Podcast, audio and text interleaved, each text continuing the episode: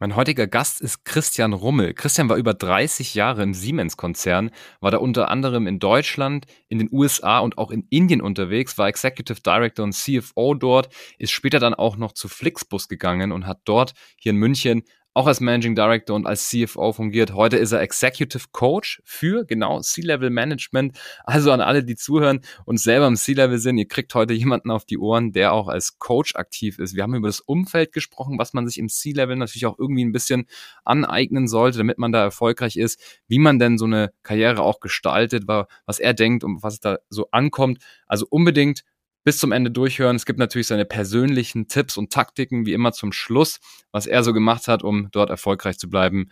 Bleibt auf jeden Fall dran. Los geht's. Behind the Sea, der Atreus Podcast. Ich bin Franz Kugelum, Direktor bei Atreus und im Behind the Sea Podcast blicken wir gemeinsam hinter die Sea-Level-Bühne. Christian, herzlich willkommen im Podcast. Danke dir, Franz. Freue mich hier zu sein. Ich mich auch. Wir haben eine besondere Episode. Du bist nämlich auch als Executive Coach unterwegs. Das ist natürlich sehr, sehr spannend, weil alle Leute, die hier zuhören, die wollen natürlich nicht nur die spannenden Geschichten hören von, von unseren Gästen, sondern auch Tipps und Taktiken, wie man im C-Level erfolgreich unterwegs ist. Und jetzt arbeitest du wahrscheinlich mit vielen Leuten, die das machen. Ja, ich glaube, für, für mich war es einfach eine natürliche Fortführung nach über 30 Jahren. Zum einen bei Siemens, das heißt wirklich ein Global Player, dann aber ja. auch bei Flixbus in der Geschäftsführung als einer der deutschen Unicorns sehr, sehr erfolgreich. Ganz andere Erfahrungen, können wir drauf kommen. Absolut. Nur, was ich festgestellt habe, es gibt, gibt so unterschiedliche Vorstellungen, was es eigentlich bedeutet, Geschäftsführung, Vorstand zu sein oder auch ja. die Ebene drunter, um dann den Schritt zu schaffen. Mhm. Und äh, es hat mich einfach gereizt zu sagen, jetzt habe ich so viel Erfahrung gesammelt auf meinem eigenen Karriereweg. Ja. Wie kann ich andere daran teilhaben lassen? Wie kann ich das weitergeben? Ja. Und da war Executive Coach jetzt mhm. die Wahl. Ja, klar. Und macht total viel Spaß. Ja, finde ich, also finde ich super. Ich weiß nicht, ob das ein Thema ist, über das schon viel gesprochen wird oder was die Leute noch so ein bisschen gar vielleicht nicht auch an die große Glocke hängen. Ich finde es theoretisch, ich komme aus dem Sportbereich, da ist das normal, dass jeder einen Coach hat. Und ich hatte sogar mal einen Coach, der gesagt hat, wer sein eigener Coach ist, ist ein Idiot, weil hm. man, man kann das selber nicht selber richtig machen. Speziell im Sport natürlich erst recht, aber auch ne, gilt genauso fürs, fürs Geschäft. Sind das, sind das äh, Leute wahrscheinlich hauptsächlich aus dem deutschsprachigen Raum bei dir? Es ist gemixt, okay. also absolut. Und, und ganz ehrlich, ich habe das jetzt auch nicht abrupt begonnen und gesagt, jetzt, jetzt bin ich Coach, sondern mich hat das immer fasziniert und es ging früher sicherlich als Mentoring los. Und äh, dann hat man einfach Leute, die einem am Herzen lagen, geholfen ja, auf, auf deren Karriereweg. Ich meine, in den USA ist Coaching das Normalste der Welt. In mhm. Silicon Valley, da alle, alle großen CEOs, die haben Coaches und die sehen das nicht als Zeichen von Schwäche, Richtig. sondern ich glaube, ähm, was man verstehen sollte, ist, das ist ein geschützter Raum. Ohne Hierarchie, wo der Coach nur für dich da ist. Und mhm. da kann man sich nicht blamieren. Ja, da kann man keine blöden Fragen stellen. Ähm, aber der Coach gibt in der Regel auch keine Antworten, sondern äh, mhm. ich glaube, der, der richtige Coaching-Ansatz ist, dem jeweiligen Coachee die Fragen zu stellen, die relevant sind, um mhm. dann die eigenen Antworten zu finden, weil nur dann ist man ja auch authentisch. Aber ein, ein Steve Jobs, ein Eric Schmidt, die hatten alle ihren Executive Coach. Ähm, teilweise haben sie die auch weiter mit hineingenommen in die Teams ja. ähm, um sich besser zu machen. Ja. Und insofern ein Zeichen der Stärke. Und in Deutschland sind wir da auf dem Weg. Ähm, mhm. Also gerade eher jüngere Unternehmen ähm, ja, kommen mehr und mehr dazu, ihre Executive Teams auch coachen zu lassen. Und äh, ja, ich fühle mich da total wohl. Äh, das ist, da kommt viel zurück aus den Gesprächen. Cool. Es macht Spaß und, und äh, insofern, ja, Cool. Ja, das ist top. Ich hatte letztens auch äh, einen jüngeren Gründer da, den, den Basti, der, der macht Handly, das ist so eine, so eine Handwerks-App. Der hat auch gesagt, er möchte unbedingt über das Thema sprechen, weil keiner irgendwie so im Gründerkreis gerade darum spricht. Da geht es immer darum, ja, es ist Fokus auf, die, auf den Gründerteam und die müssen natürlich auch die Investoren überzeugen etc. Und da ist es auch nicht so äh, bekannt, dass man darüber spricht. Und er ist halt auch wirklich einer, der, der viel mit, mit Coaches arbeitet. Und das sehen dann auch die Investoren eigentlich als sehr, sehr positiv, dass er mit Coaches arbeitet. Machst du auch was mit, mit, mit Gründern und Startups? Ja, also ganz oh. unterschiedlich. Ähm, so wie ich auch mein, ich meine, ich rekrutiere meine, meine Coaches aus meinem Netzwerk und das ist, ja, okay. äh, das ist okay. Siemens genauso wie Flixbus. Das ist äh, dahingehend schon mal größer und dann mhm. geht sehr viel auf Empfehlungsbasis. Ja, also ich will da gar keine Werbung machen, ähm, sondern einfach, ja. wenn, wenn jemand das als hilfreich erfahren hat, dann ist es das Natürlichste zu sagen, ich kenne da jemanden, dem könnte es mhm. auch gut tun und, und, und unterhalte ich mal mit dem Christian. Mhm. Und so kommt es zustande und ich selber will aber auch gucken, dass es mir Spaß macht. Ja. Ähm, ich, äh, ich muss dafür auch brennen, für die Situation, für die Person, äh, weil dann, dann springt der Funke auch über und ich glaube, dann wird es inhaltiv und, und auch wirksam. Aber nochmal zurück, du bist eigentlich immer in der Hierarchie. Ja, mhm. Du redest entweder mit deinem Chef oder deinem Board ja. oder du redest mit deinen Peers oder Mitarbeitern und das sind Einschränkungen teilweise für manche Themen. Und wenn du dann äh, sagst, mit wem kann ich noch reden, dann hast du vielleicht einen Partner zu Hause, der dafür ein offenes Ohr hat und auch ähm, Input geben kann. Oder du hast einen ja. Coach. Ja, das stimmt. Und, äh, insofern für mich ein Zeichen der Stärke, mhm. wenn man sagt, ich, ich mache das. Das muss ja auch nicht durchgehend sein. Nee, das klar. kann ja auch mal temporär sein für gewisse Situationen. Mhm, klar. Ja, generell, wie wichtig ist denn so das, das, das Ökosystem, wenn man C-Level-Manager oder Managerin ist, also so die Leute um einen herum? Du sagst schon auch, man hat ja dann auch einen Partner oder eine Partnerin zu Hause. Wie wichtig ist das eigentlich, dass man das auch gut managt und nicht komplett einfach außen vor lässt und hofft, dass es mitschwimmt oder so mitfloatet? Also für mich war es immer sehr, sehr wichtig. Das mag aber jeder für sich selber beurteilen. Ähm, der Familienaspekt gab mir immer die Sicherheit, dass ähm, mhm im Büro machen zu können, was ich tun musste. Und das ist zeitintensiv. Ja, und das mhm. verkennen viele. Und ich Absolut. glaube, was ich, was ich generell feststelle, ist, ähm, man wächst in seiner Karriere so heran und, und nähert sich der Geschäftsführung und dem Vorstand und realisiert erst dann an dieser Schwelle, dass das Jobprofil doch ein ganz anderes ist. Mhm. Und warum? Ähm, zum einen hast du inhaltlich schon mal eine breitere Verantwortung. Und äh, und dann bist du halt auch der Letzte, der dann im Licht steht, wenn es geklappt hat oder auch nicht geklappt hat. Ja? Und da gibt es dann nichts mehr zu sagen, hey, Chef, hilf mir mal. Oder ähm, das war nicht meine Entscheidung, sondern ja. letztlich bist es für deine Ressource, bist es du. Und ähm, das ist zum einen mal eine Einstellungssache und dann ist aber auch damit verbunden, du musst halt noch mehr Leute für dich gewinnen und für deine Ideen gleichzeitig offen zu sein, nicht immer die beste Idee zu haben, ohne das ja. wiederum als Schwäche zu sehen. Mhm. Und du hast viele Neider. Und das ist hm. halt auch so. Also andere sagen, das, das ist auch ein Haifischbecken. Du hast auf jeden Fall Leute, die diesen Job auch gerne hätten. Absolut. Ähm, oder auch äh, deine Kollegen in der Geschäftsführung oder im Board, die sagen, deine Idee, wenn ich sie isoliert sehe, verstehe ich vielleicht, aber mhm. es hat Einfluss auf mich und damit bin ich nicht mehr fein. Ja. Das traf mich in meiner CFO-Verantwortung oftmals, wenn es um Budgets ging mhm. ähm, weil man einfach sagt, so viel Geld haben wir nicht oder ja. wir geben es besser anders aus. Also da gibt es schon Implikationen ähm, mit deinen Kollegen auch. Mhm. Dann in Richtung der Stakeholder außerhalb, Shareholder, wenn du mhm. börsennotiert bist oder zumindest mal deine Investoren, mhm. die auch ihre eigenen Interessen haben. Mhm. Und dann diskutierst du wenn du es aus meiner Sicht richtig machst, diskutierst du die ganze Aufgabenwahrnehmung einer Firma, aber merkst ganz genau, dass dein Gegenüber nur einen Teil dessen davon eigentlich wirklich wissen will und, ja. äh, und, und auch priorisieren will. Ja, klar. Ja. So, und, und das sind alles Implikationen. Und wenn du, wenn du gemeinhin äh, früher drauf schaust, dann siehst du vielleicht, dass der CEO bei Empfängen ist und coole Reden gibt, die andere für ihn schreiben ähm, und, und äh, weiß nicht, anders reist als man selber. Und, und dann überlegt man sich, das sind ja tolle Perks, die in dieser, in dieser Funktion stecken. Mhm. Das ja. mag alles der Fall sein, aber das Jobprofil ist, ist so viel anders und wahrscheinlich auch anspruchsvoller, mhm. als wenn du in der Linie einfach erstmal aufwächst und immer ja. ein bisschen mehr Verantwortung bekommst, dass das viele unterschätzen. Das kann ich mir gut vorstellen, ja. Jetzt hast du gesagt, es gibt natürlich auch Neider und es gibt dieses ganze Drumherum, dass natürlich auch Leute, ich meine, du hast dann auch Kollegen und Kolleginnen im C-Level, die natürlich sich auch da sind, die sind ja auch dafür da, sich gegenseitig zu challengen so ein bisschen. Ja, dafür ist ja auch das, das, das, das Board dann sozusagen da aus C-Level-Manager und Managerin. Wie, wie, wie harmoniebedürftig darf man eigentlich noch sein, wenn man C-Level-Manager ist? Weil ich glaube, man kann es ja auch nicht mehr allen recht machen und man muss sich, glaube ich, auch irgendwann damit mal abfinden, dass einen einige Leute nicht mögen und ich bin mir nicht sicher, ob das jeder kann. Ja, und ich glaube, harmoniebedürftig wäre auch nicht das Wort, was ich wählen würde. Ich glaube, es muss ein, ein Wille zur Kollaboration sein okay, und ja, mit, mit klar dem, dem Gedanken, man macht das ja auch nicht allein. Und deswegen gibt es ja auch äh, Kollegen und Kolleginnen und verschiedene Vorstandsressorts. Ja. Wenn man da einen Alleingang versucht, glaube ich, wird man scheitern. Und, mhm. und das äh, ist dann auf jeden Fall ein Verlust für einen selber und natürlich auch für die Firma.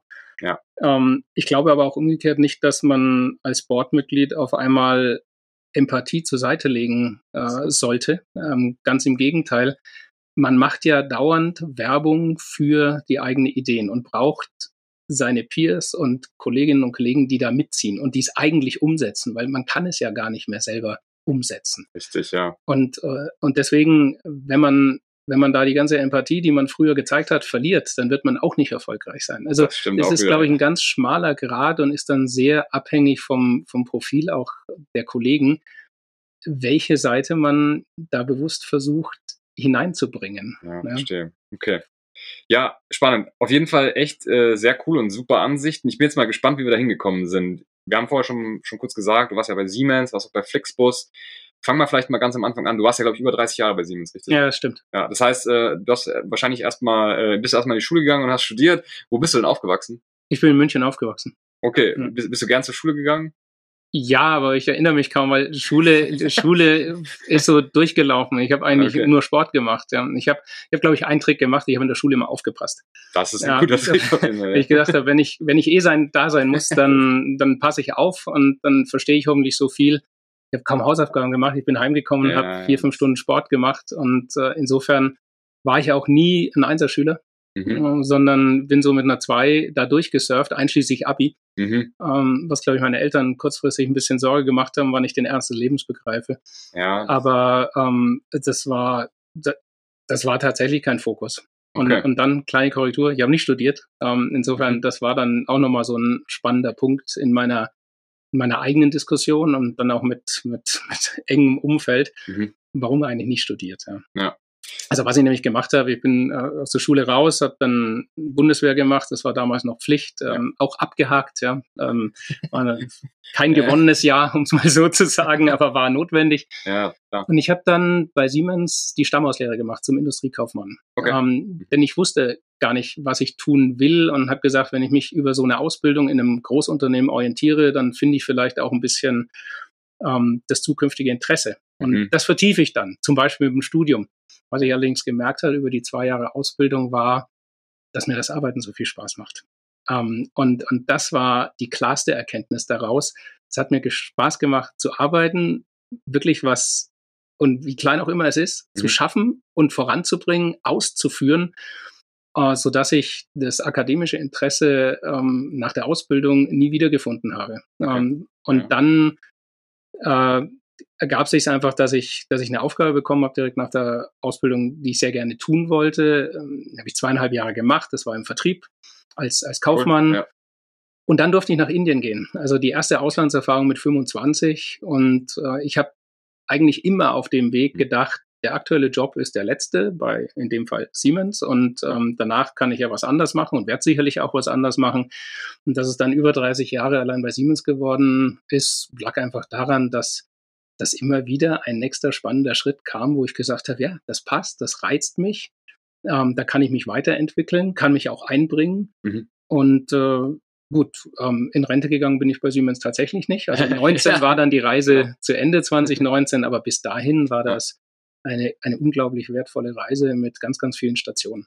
Ja, also ist spannend. 25 warst du bis nach Indien gegangen, da hast du ja schon Führungsverantwortung dann gehabt. In Indien nicht, da war ich so eine Art Trainee, aber wie ich Okay. zurückkam, ähm, hatte ich mein erstes Team mit, mit neun Mitarbeitern Okay. als, als 26-Jähriger. Ja, siehst du, mit 26 heutzutage ist gar nicht so unüblich, dass man erstmal vielleicht äh, aus dem Studium so jetzt langsam mal rauskommt.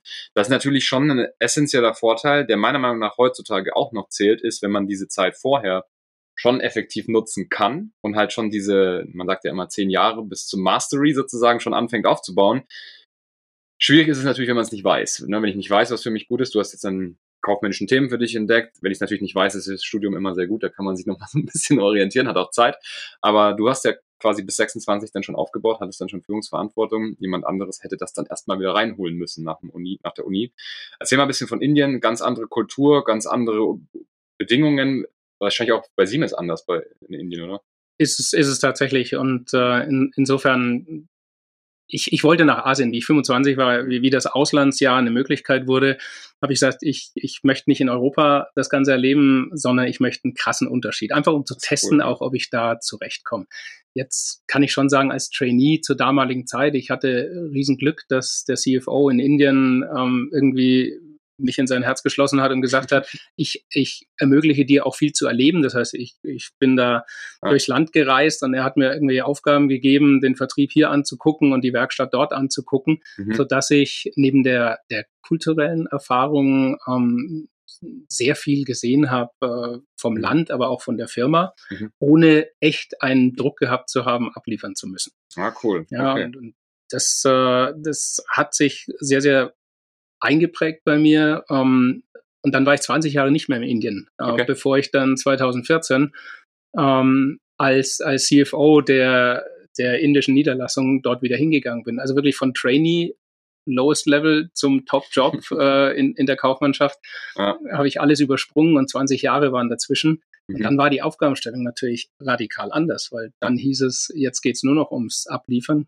Mhm. In, in Indien einfach nur als Einordnung, es ist ein Unternehmen mit ungefähr zwei Milliarden Umsatz, Mhm. ist börsennotiert mit einer 10 Milliarden Marktkapitalisierung, hat 22 Fabriken. Wahnsinn, ja. Ähm, und obwohl Siemens dort der Anker-Shareholder ist, gibt es Ja. 100.000 andere Shareholder. Das heißt, wir hatten die ganze Kapitalmarkt-Exposure hatten Ja. wir in unserer Aufgabe mit drin. Also ja, insofern super spannend. Treasury in einem System, was man hier auch nicht so kennt. Das heißt, die Münchner Hilfe war da geringer, genauso das Steuersystem, das Legal System. Wir hatten das alles vor Ort zu managen und Mhm. das hat's enorm lebendig gemacht. Und wir hatten natürlich das Glück, in einem Land, was mit 5, 6 Prozent pro Jahr wächst, ja, haben wir Wachstum gemanagt und nicht restrukturiert. Und Ja, das das ist schon nochmal ein. Spaßfaktor mehr. ja, macht mehr Spaß auf jeden Fall. Wenn man so eine gewisse Bereitschaft und Offenheit mitbringt, auch so dann mal zu sagen, man geht nach Indien. Ne? Ich kann mir vorstellen, dass es auch viele deutsche Leute gibt, die dann den- zu sagen würden, wenn sie das angeboten bekommen hätten, gesagt, oh, nee, nach Indien gehe ich nicht, ne? das, ist, das ist mir ein bisschen zu weit weg oder zu anders. Wenn man so eine Bereitschaft mitkriegt, dann kann man natürlich auch mal ein bisschen Fast, äh, äh, Fastlane machen sozusagen, Mhm. oder? Weil also würdest du sagen, dass das vielleicht sogar eine Eigenschaft ist, die man sich, mit der man früh warm werden sollte, um auch vielleicht ein bisschen, ein bisschen Pace aufzunehmen, was das C-Level-Thema angeht? Ich glaube, ich, ich sage ja eigentlich immer, es, es gibt so ein paar Ingredients wie beim Kochen, ähm, die, die einer Karriere helfen. Okay. Ähm, das heißt aber nicht, also man kann auch ein Gericht anders kochen, dann schmeckt es vielleicht ein bisschen anders, aber es schmeckt Mhm. immer noch sehr, sehr gut. Und insofern eine, eine Eigenschaft, die ich mitgebracht habe und die ich ganz bewusst eingesetzt habe, Mhm. war tatsächlich, ich, ich konnte sehr vieles sehr kurzfristig machen. Mhm. Also von, von einer Boardentscheidung im Vorstand, äh, dass ich die Aufgabe in den USA übernehmen äh, soll, war ich vier Wochen später, war ich in den USA.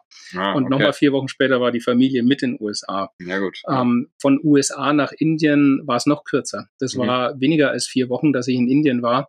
Ähm, und da haben wir den Visumsprozess wirklich gechallenged, ähm, ob, das, ob das klappt. Und ich habe das bewusst eingesetzt, weil ich andere, die bestimmt auch auf der Liste waren, die hatten die Möglichkeiten nicht, warum auch immer. Und, und das hat dann wahrscheinlich irgendwann mal auch für mich gesprochen. Ähm, denn einfach mal wieder zurück zu dem am Anfang Gesagten, ich konnte halt nicht mit einem, mit einem Studiengang, mit einem MBA oder äh, mit solchen Kriterien konnte ich nie Werbung machen. Ich persönlich musste immer Werbung machen mit dem, was ich erreicht hatte in der jeweiligen Aufgabe, also wo man Mhm. wirklich gesehen hat, wo der Christian ist, da passiert auch positiv was und, und da stimmen die Ergebnisse. Das- Und dann gleichzeitig die Flexibilität zu sagen, okay, wenn, wenn hier eine Aufgabe ist, wo wir jemanden suchen, Mhm. dann habe ich mir nur überlegt, ähm, bin ich da der Richtige und macht mir das Spaß und dann war ich aber auch sehr schnell da. Cool. Ja, es ist ja, ich glaube, eine, eine super wichtige Einstellung. Bevor wir gleich noch so ein bisschen auf das äh, Persönlichere eingehen, deine persönlichen Tipps und auch so deinen Alltag, wie du das so meisterst und was du vielleicht noch so machst. Ähm, also unbedingt dranbleiben bis zum Ende, das ist ganz wichtig. Da kommen dann, dann unsere Tipps und, und, und Taktiken. Vielleicht noch kurz das Thema, es ging ja dann zu Flixbus. Das ist ja dann, Hm. ist ja dann sozusagen zu Flixbus gegangen, warst da Managing Director, CFO. Auch eine super spannende Zeit, in der du da warst, ne? auch sehr wachstumsorientiert wieder, vielleicht ähnlich vielleicht dann wie in Indien, vielleicht gibt es da so ein bisschen Transfer auch, den du da mitbringen konntest.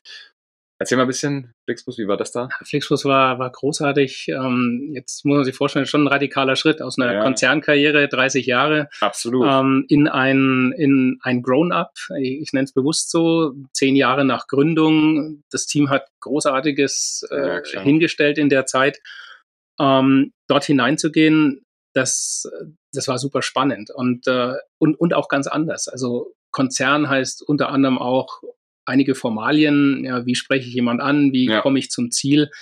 Da war Flixbus ganz anders, ja. Da konnte jeder mit jedem reden, da gab es äh, überhaupt keine Barrieren und, Ja. und da war Geschwindigkeit wirklich um Dimensionen höher. Da gab es keine Arbeitskreise, sondern da hat man sich zusammengesessen, da hat man gemacht. Dann hat man drauf geguckt, passt das Ergebnis und wenn nicht, hat man sich nochmal zusammengesetzt. Ja. Und das hat äh, das war super, super energizing, ist wieder mhm. so ein Englisch, aber, aber ja. das hat total ja. motiviert. Ähm, zu meiner Zeit haben wir Greyhound gekauft. Ähm, das war eine Akquisition, sicherlich die größte in der Geschichte. Die hat nochmal 50 Prozent Topline addiert wow. und äh, mit, mit vielen, vielen Fragestellungen, äh, auch strategisch, ja, mhm. passt das? Äh, können wir sie integrieren? Ist das wirklich ein Fit? Ähm, was hilft für die weltweite Strategie? Mhm. Und insofern super spannende Themen ähm, in, einem, in einem ganz, ganz tollen Team zu einer Zeit, wo wo auch in Richtung Governance äh, Themen aufzubauen waren, die es davor nicht gab. Ja, ja das cool. war unter anderem ein Grund, warum ich äh, zum einen geholt wurde, aber das auch äh, gerne angenommen habe, weil mhm. ich da sicher sehr viel Erfahrung mitgebracht habe, was eine vernünftige Governance ist. Also mhm. nicht zu viel, aber eben schon das, was notwendig ist, dass eine Firma funktioniert und, und vielleicht irgendwann auch mal am Kapitalmarkt sein kann. Insofern für mich eine ganz tolle Erfahrung. Ja, Echt cool. Also ich finde es immer sehr spannend, wenn, wenn ich Gäste da habe, die so wirklich ein so Umfeld natürlich super gut durchdrungen haben und bewerten können als C-Level-Manager, als Managerin, aber auch Leute, die das in verschiedenen C-Level-Umfeld so geschafft haben. Und wie gesagt, Flixbus und, und Siemens vielleicht, wenn man Indien mit dazu nimmt, nicht ganz so weit weg, aber trotzdem eigentlich schon relativ weit weg. Wenn du es miteinander vergleichst, hat dir eins mehr Spaß gemacht als das andere oder kann man es nicht sagen? Kann ich nicht sagen. Okay. Ich bin, bin super happy, dass ich beides erleben durfte. Mhm. Und das auch einbringen kann jetzt in den dritten Baustein, nämlich des Coachings. Ne? Weil ähm, es ist anders und auch das kann man nochmal rausarbeiten. Mhm. Weil denk einfach, viele wechseln Firmen, ja, wahrscheinlich heutzutage noch ein bisschen mehr als früher. Absolut. Und dann kommt man in ein neues Umfeld und äh, da gibt's auch wiederum Aspekte zu betrachten. Es ist also sicherlich ein anderer Karriereschritt innerhalb der bekannten Firma als in ein neues Unternehmen. Das stimmt, ja. Ja, super spannender Werdegang. Das sage ich natürlich in, in jeder Episode, weil es auch einfach so ist. Äh, jeder hat echt einfach einen, einen Wahnsinnsweg da ähm, immer vor sich gehabt. Jetzt schauen wir mal auf deine persönlichen Tipps und Taktiken, sage ich immer. Jetzt haben wir natürlich schon viel gehört, als wir hergekommen sind. Du hast vorher gesagt, du hast fünf, sechs Stunden Sport während der Schule gemacht. Ähm, ist Sport immer noch ein Thema bei dir? Dass du sagst, ja, total. Du ja. Ja, Was total. machst du für Sport?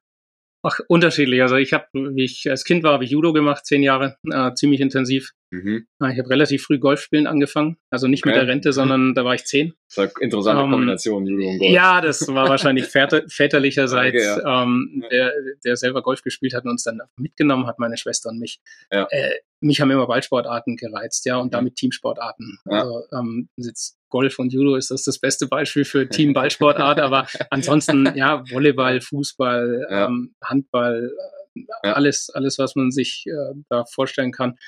Ähm, und es war für mich immer der Ausgleich ähm, auch für den Kopf, mhm. ähm, um dann körperlich was zu machen, um dann auch wieder den Kopf frisch zu haben äh, für die mhm. Arbeit. Ähm, ich mhm. laufe auch sehr gerne, also beim okay. Laufen kommen viele Ideen. Ah, cool. Ich weiß, du hattest im Podcast auch schon etliche, die, Läufer, die genauso, die ja. genauso denken und sagen, nach einem, nach einem entspannenden Lauf äh, haben sich die Gedanken sortiert und dann, dann kann man wieder viel klarer priorisieren, äh, was die nächsten Schritte sind. Ja, das, das ist absolut so. Also viele sagen auch, es hat ja was Meditatives, ob man ja. dann Instrument spielt, läuft oder halt wirklich meditiert. Es geht halt einfach mal darum, auch einfach mal sich nicht zu beschallen. Ja. ja und das geht ja beim Laufen auch ganz gut. Ähm, viele hören da Musik, kann ich übrigens mal empfehlen, auch mal die Musik auch einfach auszulassen, mal wirklich versuchen nur zu laufen, dass man das noch kann auch. Ja, das ist gar nicht so leicht. Ja, sehr, sehr spannend. Also Judo ist ja natürlich ein sehr tougher Sport. Ne? Das Training nicht ohne. Also ich, ich habe selber mal ein, zwei Jahre Judo gemacht und Trainingseinheiten, gerade so Kraft und Kondition, sind sehr nahe an dem, was wir im Turnen auch ja. früher gemacht haben. Das ist ein tougher Sport, der macht einem mental ja auch tough. War das bei euch wahrscheinlich auch früher so, ne? Oder? Ja, ich habe es gemacht, also von fünf bis 15 und ja. äh, das Gut. Also ja, ich, ich glaube schon. Ich war, ich war immer, ähm, ich war da immer ein Kämpfer, ja. Und ich, ich war da nie körperlich überlegen, muss man auch sehen. Also da gab es ja. ganz andere Gewichtsklassen. Klar. Und insofern war das, glaube ich, schon eine gute Schule, auch, auch die asiatische Philosophie dahinter. Genau. Genau, ich will es nicht zu sehr übergewichten, aber da war, da war Disziplin drin, ja. ja und da, da war, da war auch Struktur drin. Und ich glaube, das habe ich schon aufgenommen und, und so bin ich auch heute. Mhm, das ist sehr, sehr gut. Wie ist es heute? Hast du, hast du eine fixe Routine, Morgenroutine, Abendroutine oder sowas? Mm, so ein bisschen, also im Moment ist es ein bisschen flexibler, ja, auf der Coaching-Seite, weil ich kann ja. mir halt meinen, meinen Tag komplett einteilen. Auch etwas, wo ich immer wieder feststelle, C-Level-Mandate, Geschäftsführer, die sind schon in, in vielen Aspekten eingebettet in ein gewisses Raster von Pflichtveranstaltungen. Da muss man sehen. Absolut. Und, und ich glaube, ein Trick äh, ist dann auch, seinen eigenen Weg zu finden, mhm. sich da nicht ähm, nur anzupassen, sondern Ja. zu sagen, wie kann ich mich eigentlich einbringen? Ja? Ja. Und das geht bei der Zeitplanung los und geht dann natürlich inhaltlich weiter. Das heißt, äh, ich habe Sport zu meiner, zu meiner Geschäftsführungsvorstandszeit äh, immer früh morgens gemacht. Weil abends war es nicht planbar, wann der Tag zu Ende ist. Und, und ganz ehrlich, äh, dann, dann noch ein Abendessen und dann bin ich auch nicht mehr ins Gym Ja. gegangen. Das heißt, Sport Ja. war früh morgens. Ja. Ähm, damit war ich aber auch wach. Ja.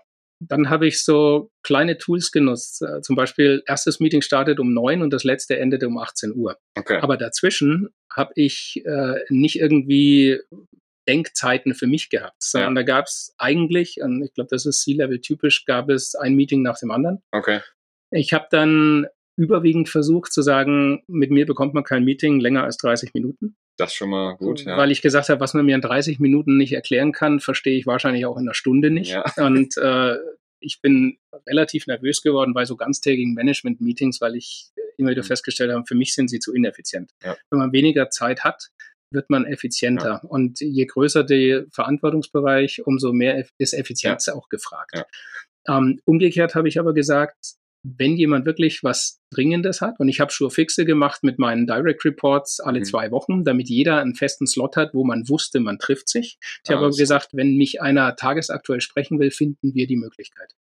Ja, äh, vielleicht nicht direkt, vielleicht äh, am Nachmittag erst, aber es klappt. Und das habe ich auch dem Team mitgegeben, weil ich gesagt, ich will immer erreichbar sein, Mhm. ohne dass ihr mir euer Zeitmanagement aufdrücken könnt. Und das ist eine Balance und da gibt es wahrscheinlich kein richtig oder falsch. Absolut. Ähm, aber das hat ganz gut funktioniert. Ja, sehr gut. Ja, ich finde auch immer diese langen Meetings, man hat halt auch einfach Zeit, die Sachen dann nochmal zu sagen. Ne? Und wenn man nur 30 Minuten hat, dann überlegt man sich zweimal, ob man seinen Punkt noch ein drittes Mal anders umformuliert. Ja. Und so dreht man sich dann nicht immer. Und vielleicht ist er dann auch nicht ganz so wichtig, Ja. wenn man ihn dreimal formulieren muss. Das kann auch sein, ja, ja, absolut. Sonst so neben Sport, achtest du sehr auf die Ernährung? Wir waren jetzt gerade zusammen essen, wir haben beide einen Salat gegessen, ja, also sehr, sehr leichte Kost, hätte auch einen Burger geben können. Äh, Aber ähm, der, hätte mir, auch? der hätte mir auch geschmeckt. Ja, ja, ich, absolut. Ich Ich, ich, ich probiere da viel aus, ja. Also Okay. ich, ich glaube, ich, ich generell in, in dem Bereich probiere ich viel aus, Nahrungsergänzungsmittel ähm, Ah, und, okay. und äh, weiß ich, dann gucke ich auf meine Daten von der Apple Watch und Ah, okay. frage mich, äh, liegt es an den Daten oder bin's ich?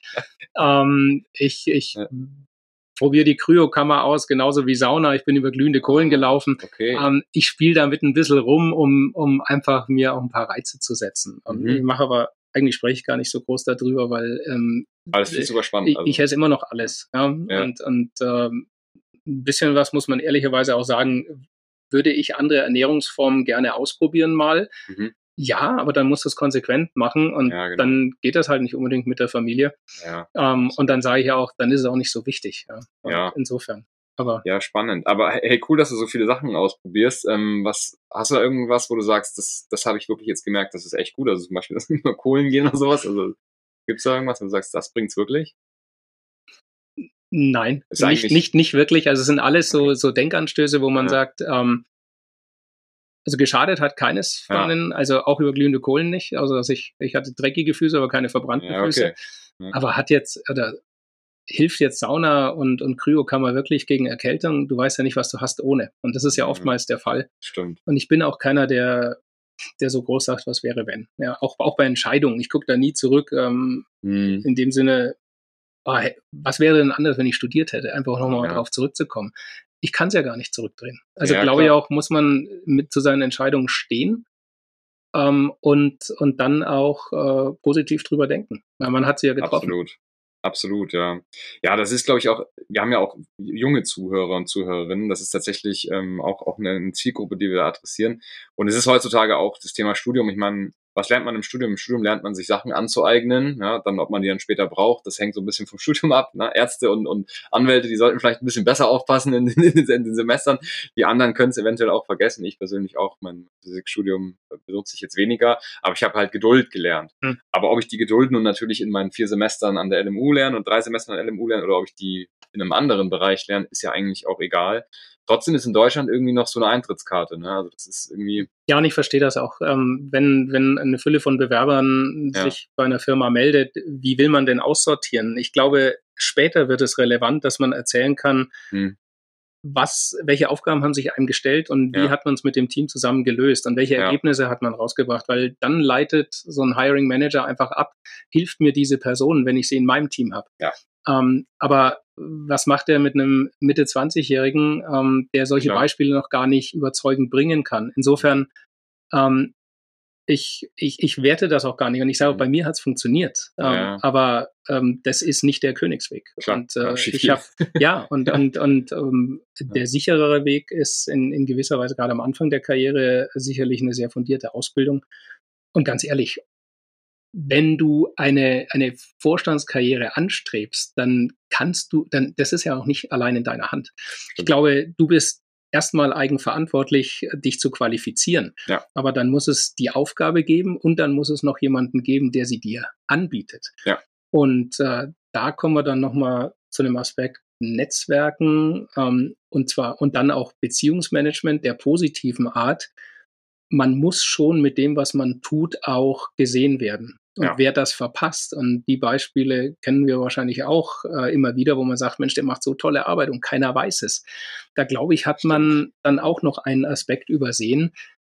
Die, die solche Stellen besetzen, die mhm. müssen dich auch kennen und die müssen es dir zutrauen. Ja. Und insofern ist das äh, nicht in deiner Hand alleine, wie du Karriere machst. Mhm. Ähm, du musst alles anbieten, was du kannst. Und da gehört für mich vor allem Visibilität dazu, Flexibilität und Ergebnisse, wo du berechtigt sagen kannst, ähm, wenn du ein Problem hast, ähm, bin ich der Richtige, weil ich habe das schon gemacht. Klar. Mhm. Und, äh, und dann musst du auch ein bisschen Glück haben. Das ist einfach so. Ja. Absolut. Je offener man ist und je mehr man natürlich die, die Möglichkeiten annimmt, umso mehr Chance hat dann natürlich das Glück einen auch dann irgendwie zu finden, sage ich mal. Hey, sehr, sehr spannend. Wir kommen langsam ans Ende wenn du jetzt überlegst, hier hören natürlich auch andere C-Level-Manager und Managerinnen zu, aber wie gesagt auch jüngere Leute. Vielleicht so in die, in die Zukunft blicken, was würdest du denn sagen, ändert sich vielleicht auch ein bisschen? Ne? Da gibt es ja noch mal andere Sachen, jetzt auch gerade durch die letzten zwei, drei Jahre hat man gelernt, okay, ich muss vielleicht meinen, meinen Management-Stil umbauen oder so. Hast du da noch vielleicht so zwei, drei Sätze, wo du sagst, ich glaube, in Zukunft wird es wichtig, so und so zu sein? Hm.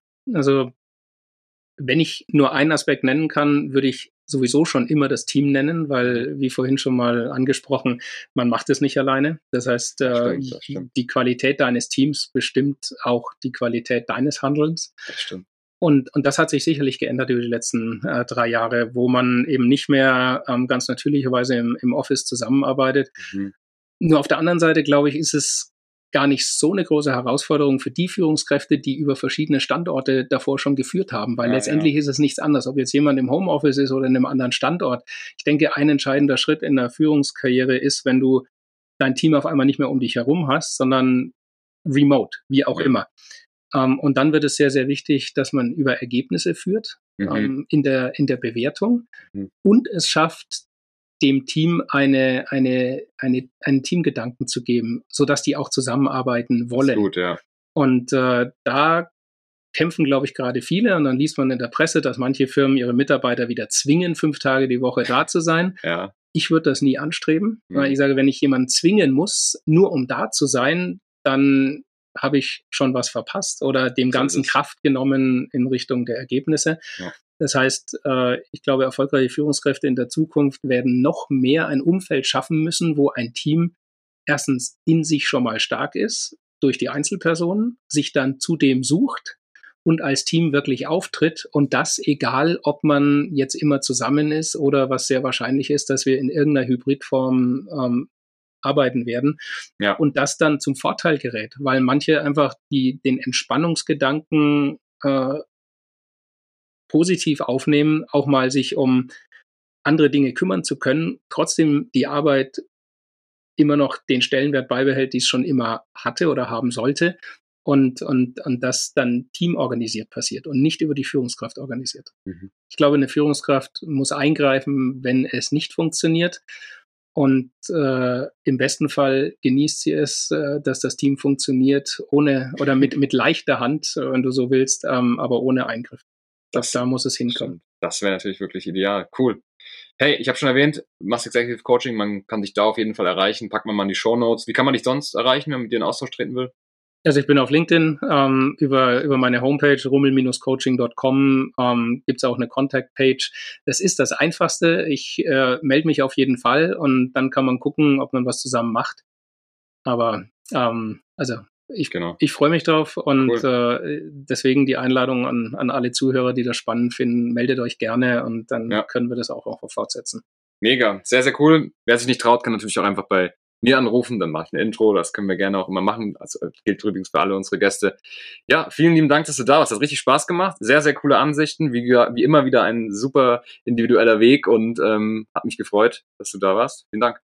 Danke dir, Franz. Äh, war auch mir eine ganz große Freude. Klasse. Viel Erfolg mit deinem Podcast. Ja, vielen lieben Dank. An alle, die noch zuhören, unbedingt bitte eine Bewertung dalassen für den Podcast oder sogar einen Kommentar, je nachdem, auf welcher Plattform ihr gerade unterwegs seid. Wenn ihr solche Episoden wie jetzt mit dem Christian und auch alle anderen gerne automatisch in eurem Feed haben möchtet, dann bitte den Kanal abonnieren. Das hilft euch, dann müsst ihr euch nicht drum kümmern, was ihr als nächstes hört, sondern kriegt es einfach jeden Montag und jeden Donnerstag vorgeschlagen. Wer Interim Management oder auch Executive Search sich mal anschauen möchte, ob das vielleicht ein Vehikel ist, um eure unternehmerischen Herausforderungen zu bewältigen, der schaut einfach mal bei Atreus vorbei, www.atreus.de. Der Podcast wird von Atreus präsentiert und auch unterstützt. Vielen Dank dafür. Bis zum nächsten Mal. Ciao, ciao. Christian, bis bald. Danke dir.